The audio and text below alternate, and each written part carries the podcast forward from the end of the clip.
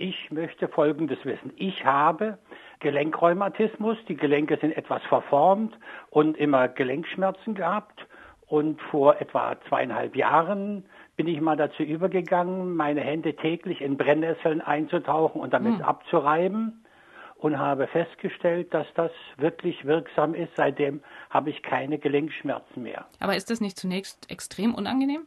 Ja, das kribbelt natürlich, aber äh, das ist nicht unangenehm, wenn man sich daran gewöhnt hat. Und das steht ja auch in einem gewissen Verhältnis. Was ist besser, der Schmerz mhm. einen ganzen Tag oder das Kribbeln in den Fingern für fünf Minuten? Ja, aber jetzt habe ich Sie auch unterbrochen. Also wie lautet genau Ihre Frage? Ich wollte jetzt wissen, auf welchem Effekt beruht diese Wirkung? Ich weiß ja, dass das so ist, aber wodurch kommt das? Wie sind Sie denn drauf gekommen? Mein Schwiegervater, der aus dem ländlichen Gebiet stammte, der hat an Rücken mal Probleme gehabt und hat gesagt, ja, da habe ich Gelenk äh, Rheumatismus und der hat sich immer mal mit so Brennnesseln so abgehauen, wenn Sie so wollen. Ne? Und der hat dann ganz roten Rücken gehabt und war ganz stolz drauf, dass alle gestaunt haben über ihn. Und ja, ja. Das hat er immer mal gemacht und das ist mir dann irgendwann mal wieder eingefallen. Ich will mal jetzt versuchen, die Frage zu beantworten, Herr Hornauf. Also es ist ja ein altes Hausmittel, die Brennnessel.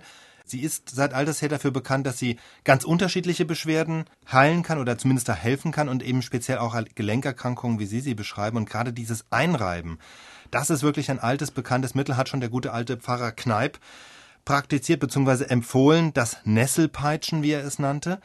Ja, jetzt die Frage, was wirkt da? Also zunächst mal ist es offenbar so, dass die Stoffe, die den brennenden Schmerz auslösen, wenn man die Brennnessel anfasst, dass das die, genau die gleichen Stoffe sind, die heilen. Wenn Sie die Brennnessel berühren, dann tut es ja deshalb weh, weil an den Brennnesselhaaren sitzen so kleine Bläschen und wenn Sie an die Brennnessel berühren, dann platzen diese Bläschen und dann ja, stechen die Härchen wie so kleine Kanülen in die Haut und setzen dann das in den Bläschen vorher enthaltene Gift in die Haut ein. Sie spritzen es sozusagen ein. Und woraus besteht jetzt dieses Gift? Es besteht hauptsächlich aus drei Substanzen, nämlich zum einen Histamin, kennen Allergiker, das ist das, was dann auch die Rötung der Haut dann hervorruft. Und dann noch zwei andere Stoffe, nämlich Acetylcholin und Serotonin. Diese beiden Stoffe wiederum, das sind die, von denen man vermutet, dass sie die Schmerzen lindern, und zwar einfach dadurch, dass sie die Durchblutung in den Gelenken fördern. Es ist ja so, ich weiß nicht, ob Sie Acetylcholin und Serotonin schon mal gehört haben im Zusammenhang.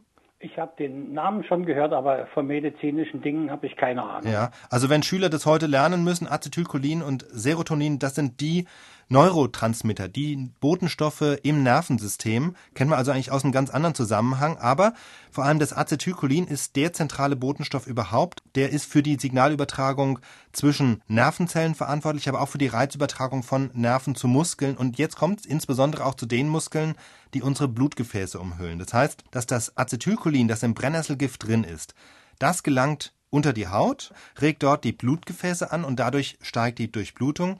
Ähnlich beim Serotonin, auch das fördert die Durchblutung in der Skelettmuskulatur. Und das heißt beides zusammen. Durchblutungsförderung ist immer gut bei entzündlichen Erkrankungen. Je mehr Blut da ist, desto mehr können Giftstoffe und Krankheitserreger die eben an den Entzündungsherden lagern, abtransportiert werden und deswegen ja, tut es dann einfach weniger weh und die Entzündung geht zurück. Das wären zumindest plausible Erklärungen, warum es manchmal hilft, sich mit Brennnesseln einzureiben. Welcher der Stoffe jetzt im Einzelnen der entscheidende ist, das ist noch nicht so richtig geklärt, aber das zumindest ist die plausible Erklärung der Mediziner.